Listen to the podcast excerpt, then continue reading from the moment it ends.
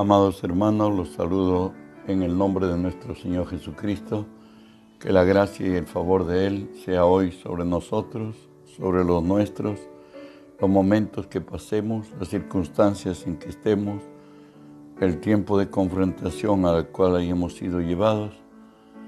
Sabemos que si Dios es por nosotros, nada ni nadie podrá en contra de nosotros.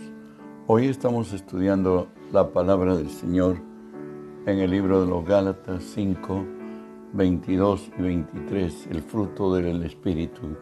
Leo, dice así, mas el fruto del Espíritu es amor, gozo, paz, paciencia, benignidad, bondad, fe, mansedumbre, templanza.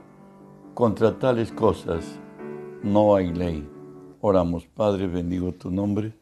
Te doy gracias que siendo hombre me concedes tu gracia de estar hoy delante de ti y ponerme por ti delante de tu pueblo. Por ello te cedo mis razones, mis pensamientos, mi voluntad, las palabras de mi boca. Te pido, Señor, que hoy tú obres a través de mí, que tu gracia, Dios, sea hoy sobre mí y que tu favor, Señor Dios, hoy nos alcance. En tu nombre echo fuera todo espíritu inmundo, a toda fuerza del reino del mal, Señor, que se haya filtrado aquí en este lugar o al lugar a donde alcance esta señal, Señor. Por tu nombre los ordeno que se aparten en el nombre de Jesús. Y en el nombre de Jesús, Dios Espíritu Santo, permíteme decirte bienvenido, Espíritu Santo. Hoy, Señor, unge mis labios con tu poder Pon tus palabras en mi boca, Señor Dios. Unge los oídos de mis hermanos, que tu palabra se quede en nosotros, ensancha nuestros corazones para entenderte, para creerte y para obedecerte. Estamos hablando el fruto del Espíritu. Dijimos que el fruto es la razón natural y de ser de las cosas, de las personas. Nosotros somos hijos de Dios por tanto, debemos traer fruto y el fruto que nos ha sido natural a mostrar, primeramente es el amor. ¿Y qué es el amor?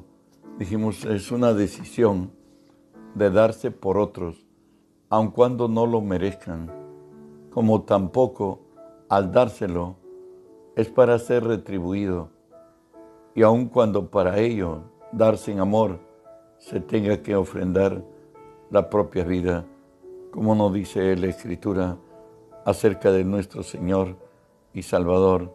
De tal manera amó Dios el mundo que dio a su Hijo unigénito para que todo aquel que en Él crea no se pierda, mas tenga vida eterna. Amar es dar, es darse por el otro, es darse por el prójimo, sin esperar ser retribuido para, para nada, aunque al dar el amor como el caso específico de nuestro Salvador, fue entregar su propia vida. Segundo, hablamos del gozo, no la mera manifestación, dijimos, de satisfacción y contentamiento o alegría natural, sino el gozo que produce ser adoptado hijo de Dios, ser, con, ser conciudadano del reino de los cielos de ser cartas abiertas al mundo, escritas no con, no con tinta, sino con el Espíritu de Dios, el gozo de ser legítimos representantes de Jesús en esta tierra. Hoy continuamos acerca del gozo y por gracia entraremos a la paz. Nos dice así la palabra que tenemos gozo de ser representantes legítimos de, Cristo, de Dios en esta tierra. Efesios 2.6 nos dice, juntamente con Él nos resucitó y asimismo nos hizo sentar en lugares celestiales con Cristo Jesús. Pero para saber qué cosa implica o significa estar en lugares celestiales, es preciso leer Efesios 1, 20 al 22 nos dice así acerca de Jesús, la cual operó en Cristo resucitándole de los muertos y sentándole a su diestra en los lugares celestiales, sobre todo principado, autoridad y poder y señorío, y sobre todo nombre que se nombra no solo en este siglo, sino también en el venidero, y sometió todas las cosas bajo sus pies y lo dio por cabeza sobre todas las cosas a la iglesia. Esto es tener autoridad, poder y dominio sobre las fuerzas del mal, sobre las fuerzas de la naturaleza. Jesús nos ha dado su nombre y su nombre, en su nombre tenemos autoridad, dominio y poder, como lo dice Marcos 16, versos 17 y 18. Estas señales seguirán a los que creen. En mi nombre echarán fuera demonios, hablarán nuevas lenguas, tomarán en las manos serpientes, y si bebieren cosa mortífera, no los hará daño. Pondrán sus manos sobre los enfermos y sanarán. Tenemos autoridad delegada de parte de Él. Él en su gracia nos ha extendido su nombre y a su nombre, al nombre de Jesús, están sujetas todas las cosas. Recuerde que a Dios le plació lo que nos dice Salmo 115, 16, que de Jehová son los cielos y ha dado la tierra a los hijos de los hombres. El hombre es a quien Dios le ha cedido su autoridad y en esta tierra cuando Dios hace algo, Él va a usar a un hombre para bendecir a los hombres o al hombre. Dios va a usarnos. Somos sus instrumentos legítimos y por ello nos dio su nombre, como nos dice en Lucas 10, 19. Y aquí os doy potestad de hollar serpientes y escorpiones y sobre toda fuerza del mal, y nada os dañará. Dios ha puesto al hombre como legítimo representante en la tierra. A Él están sujetos todo lo que a Jesús le ha sido sujeto. Por eso nos dice que en su nombre estamos en autoridad, dominio y poder y reinamos juntamente con Cristo a la diestra del Padre. Somos el ente ejecutor de la voluntad de Dios en esta tierra. Somos sus representantes, por tanto, debemos andar en armonía con Él para ejecutar su voluntad, la voluntad de Dios en esta tierra, pues esta tierra es la labranza de Dios, nosotros, sus instrumentos que Él va a usar para glorificar su nombre. Somos participantes de su naturaleza divina. Nos dice así segunda Pedro 1, 3, capítulo 1, versos 3 y 4, dice, como todas las cosas que pertenecen a la vida y a la piedad nos han sido dadas por su divino poder, mediante el conocimiento de aquel que nos llamó para, por su gloria y excelencia, por medio de las cuales nos ha dado preciosas y grandísimas promesas, para que por ellas llegases a ser participantes de la, de la naturaleza divina, habiendo huido de la corrupción que hay en el mundo a causa de la concupiscencia. Recuerda que la vida de fe está solamente dada en preciosas y grandísimas promesas a quienes solamente a quienes les asiste es a los hijos de Dios, a los que hemos nacido de nuevo y a los que hemos determinado en nuestro corazón tener hambre y sed de justicia de que Dios se ha formado en nosotros y que la gloria de Dios se vea a través de nosotros.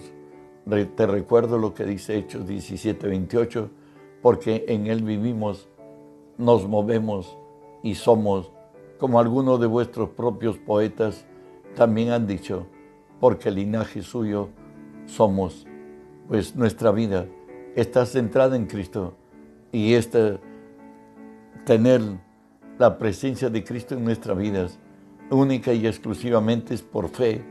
Y es por fe que vamos a apropiarnos y vamos a vestirnos de Cristo para que la gloria de Cristo sea revelada en nosotros. También vemos que Dios en Cristo Jesús siempre nos lleva en triunfo. Segunda de Corintios 2, 14 y 15 nos dice así, mas a Dios gracias, el cual nos lleva siempre en triunfo en Cristo Jesús y por medio de nosotros manifiesta en todo lugar el olor de su conocimiento, porque para Dios somos grato olor a Cristo entre los que se salvan y entre los que se pierden. O recordar lo que nos dijo el Señor en Mateo, oh, perdón, a Juan 16, 33, que en el mundo tendréis aflicciones, tendréis problemas, pero confiad, yo he vencido al mundo. Por ello nos encontramos que aún siendo cristianos va a haber sinsabores en nuestro camino. Y es menester, aunque lo sean así, hemos nacido en, en la tierra en medio de la guerra, de la confrontación de fuerzas, pero aun cuando estemos en situaciones especiales, sabemos esto que nos dice Isaías 59, 19, y temerán desde el occidente el nombre de Jehová y desde el nacimiento del sol su gloria, porque vendrá el enemigo como río, mas el Espíritu de Jehová levantará bandera contra él. Dios siempre nos dará la victoria aunque el enemigo venga bajo cualquier circunstancia, necesariamente hemos abierto puertas.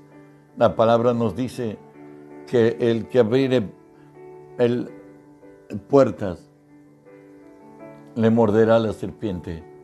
Hemos entrado a veces por haber traspasado los linderos de, los principios que Dios nos ha dictado, unas por ignorancia, otras por desidia, otras porque debimos, hicimos lo que nunca debimos hacer. Pero aún así, en la circunstancia que estemos, nos dice el Señor que el Espíritu de Jehová levantará bandera contra nosotros, que Él nos dará victoria. Ten por cierto y seguro, en algún momento un hermano que ya hoy está con el Señor me dice, pastor, te llamo para hacerte saber que dicen que me dio la diabetes. Satanás me ha quitado veintitantos kilos de peso, pero yo no te llamé para alarmarte, sino para hacerte saber, pues la palabra dice que, que el pastor debe, debe saber el estado de sus ovejas.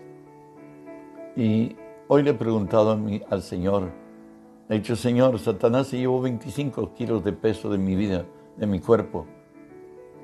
Ahora, ¿qué vas a hacer tú? Después de 15 días le tocaba la cita médica y le dijeron que no tenía nada. Dios restituyó su salud. Salmos 29, 10. Hoy se hace propicio este salmo más que, más que nunca aquí en Perú. Jehová preside en el diluvio y se sienta Jehová como rey para siempre. Bajo cualquier circunstancia de presión, de necesidad, de desconcierto, de desánimo, bajo lo nubuloso que sea la vida, Dios preside en el diluvio y tiene el control de ello. Está como rey para siempre. Él es la fortaleza de nuestra vida. Él es nuestra luz y nuestro Salvador. En Cristo tenemos garantizado todo lo que necesitamos para disfrutar de esta vida presente y de la vida venidera, como nos lo, dice 1 Timoteo 4:8, porque el ejercicio corporal para poco es provechoso, pero la piedad para todo aprovecha, pues tiene promesas de esta vida presente y de la venidera. Dios nos ha garantizado que en esta vida Recuerden que Jesús habló su primer sermón de la montaña, bienaventurado, bienaventurado, bienaventurado, las bienaventuranzas. Terminado eso, si usted revisa su Biblia, dice que a Jesús quisieron despeñarlo, quisieron matarlo, ¿Qué quiere decir según la Biblia? Bienaventurado, tener bienestar, satisfacción y contentamiento. Eso es lo que Él ha traído a nuestra vida. Hoy podemos decir, como lo dice Efesios 1.3, bendito sea el Dios y Padre de nuestro Señor Jesucristo, que nos bendijo con toda bendición espiritual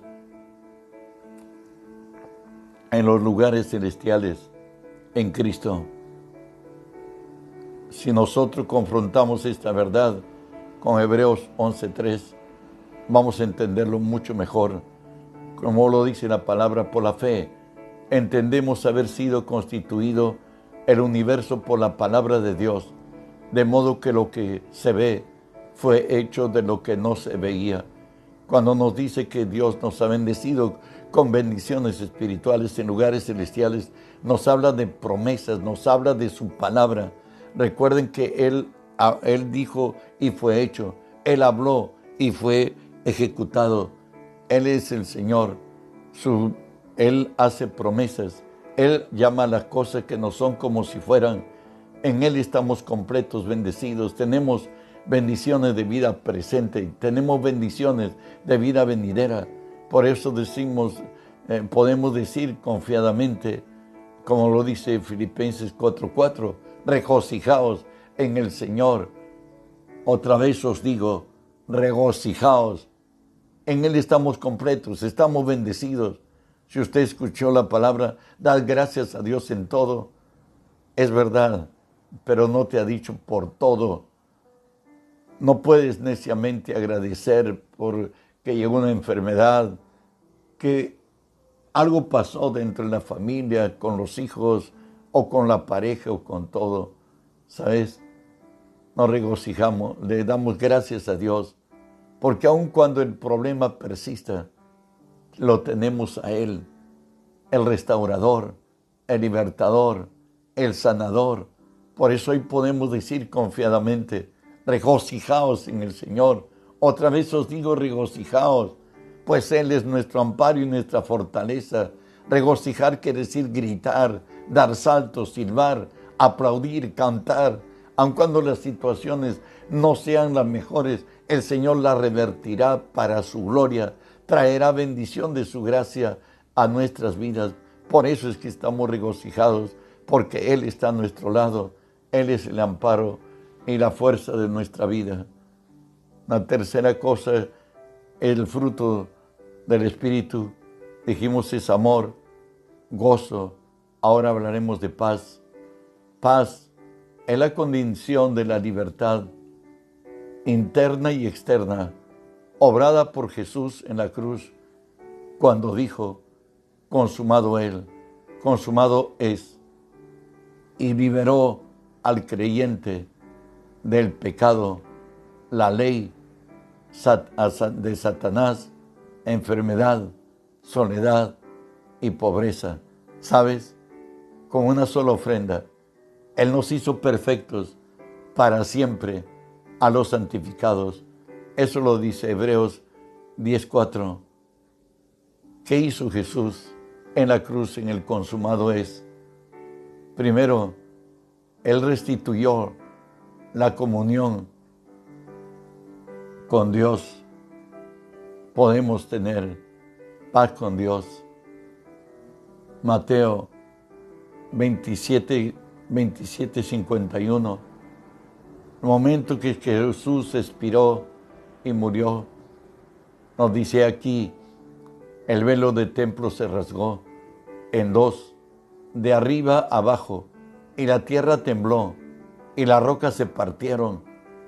Recuerda que al pecado del hombre, Dios se apartó del hombre. Él murió en el espíritu. Hubo una distancia entre Dios y el hombre.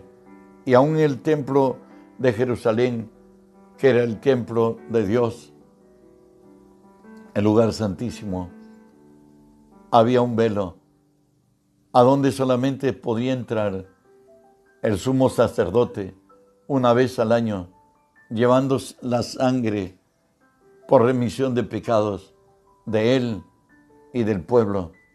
Mas ahora por gracia de Dios, ya que el velo que nos separaba ha sido rasgado, ha sido roto. Y tenemos oportunidad para entrar en el lugar santísimo, nos dice Hebreos capítulo 10, versos 19 y 20. Leo, nos dice así. Así que hermanos, teniendo libertad para entrar en el lugar santísimo por la sangre de Jesucristo, por el camino nuevo y vivo que Él nos abrió a través del velo, esto es de su carne.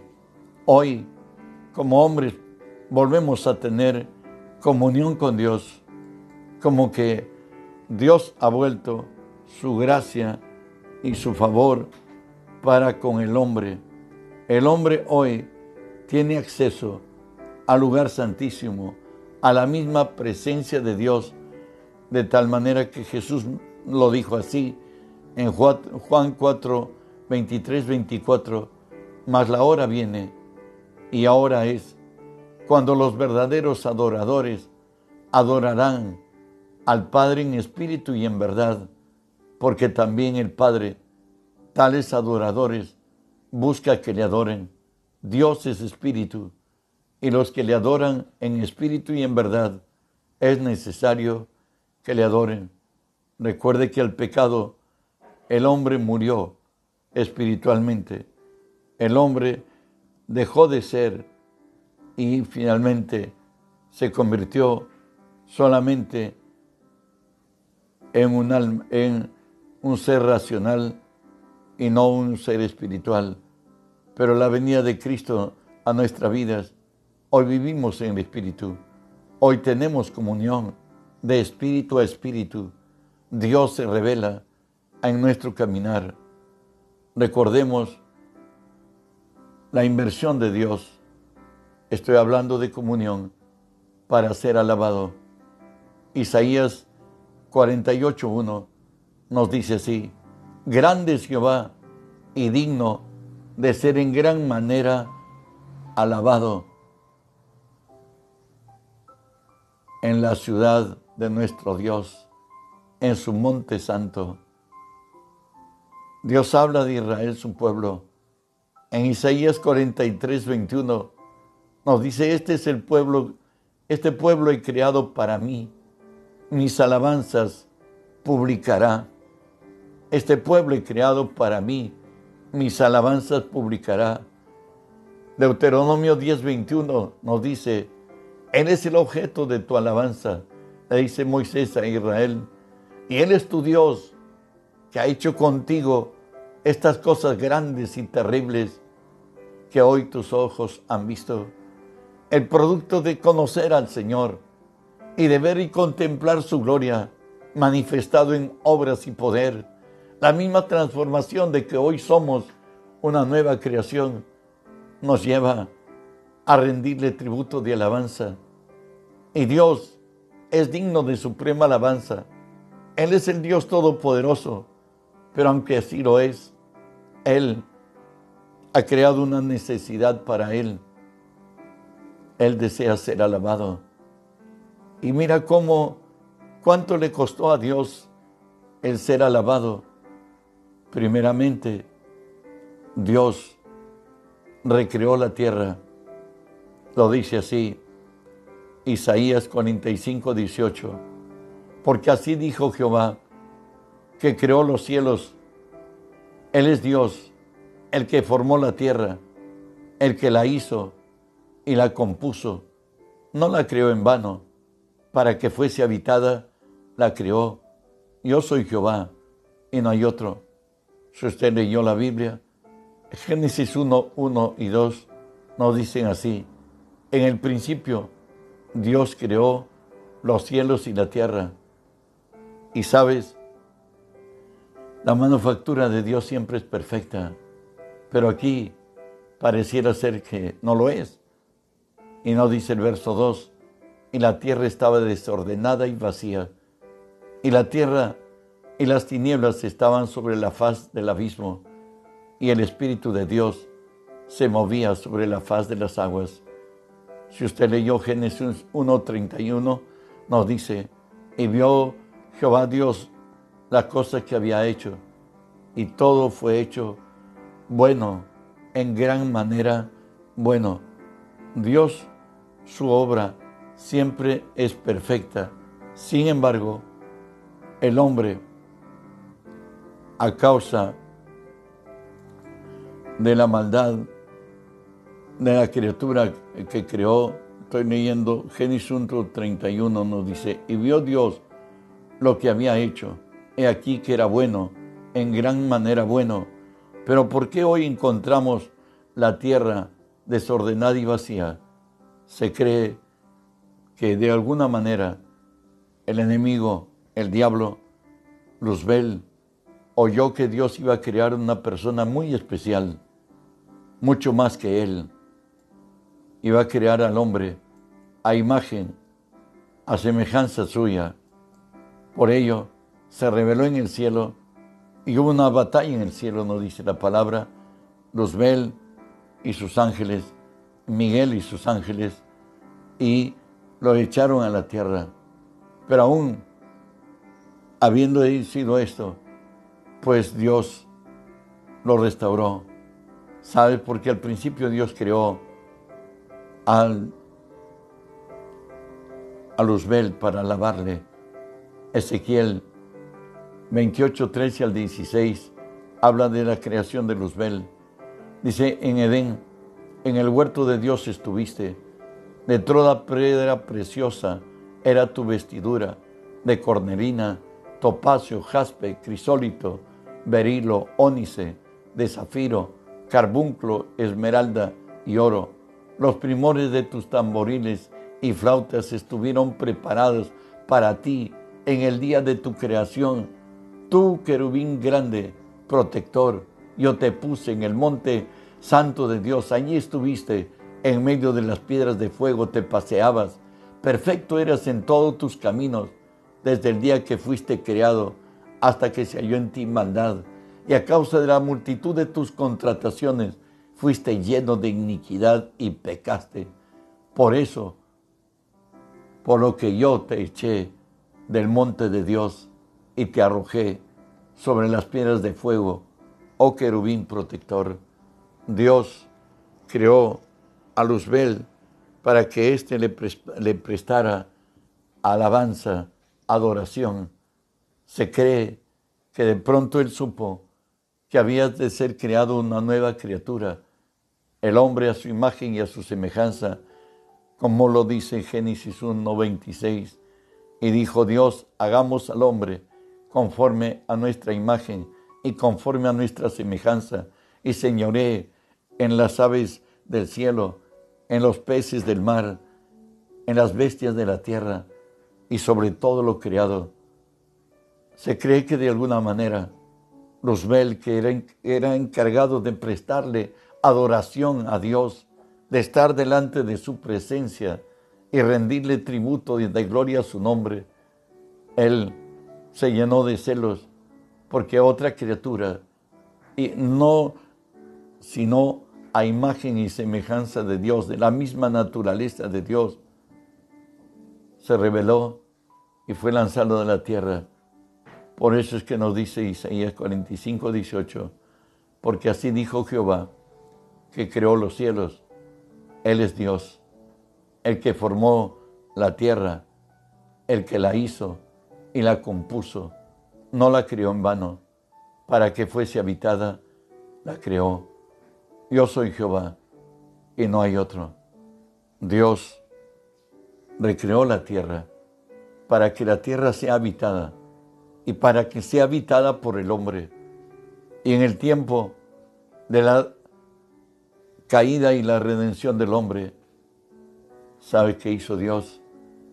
En Efesios 1, 4 al 6 nos dice, según nos escogió en Él antes de la fundación del mundo, para que fuésemos santos y sin mancha delante de Él, en amor habiéndonos predestinado para ser adoptados hijos suyos por medio de Jesucristo, según el puro afecto de su voluntad, para la alabanza de la gloria de su gracia, con la cual nos hizo aceptos en el amado Recuerda que ya desde antes de la fundación del mundo, Dios sabía que el hombre le habría de fallar y había preparado a Jesús para que Jesús sea nuestro Salvador. Y nos dice así, para ser adoptados hijos suyos por medio de Jesucristo, según el puro afecto de su voluntad. Pero la razón de todo esto es para la alabanza de la gloria de su gracia, en el cual nos hizo aceptos en el amado. Él nos llamó para alabarle. Por eso nos dice la Escritura, mas la hora viene y ahora es cuando los verdaderos adoradores adorarán al Padre en espíritu y en verdad, porque también el Padre, tales adoradores, busca que le adoren. Dios es espíritu, y los que le adoran en espíritu y en verdad, es necesario que le adoren.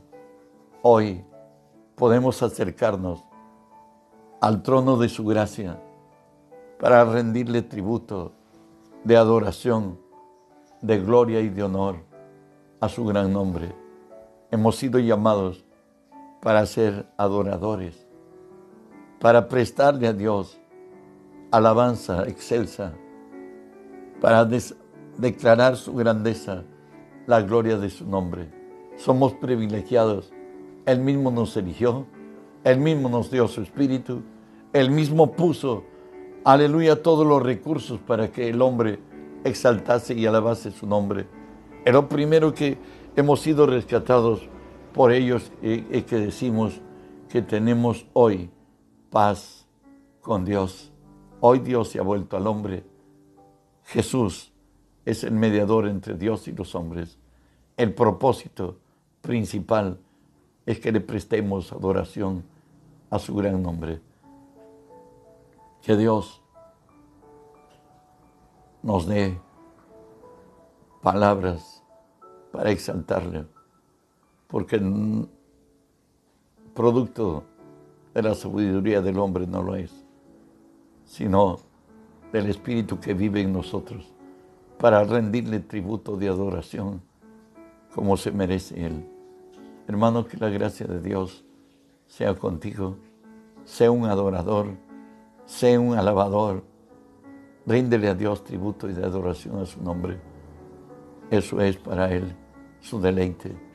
Que Dios añada bendición de tu gracia en tu vida, hoy en todos tus caminos.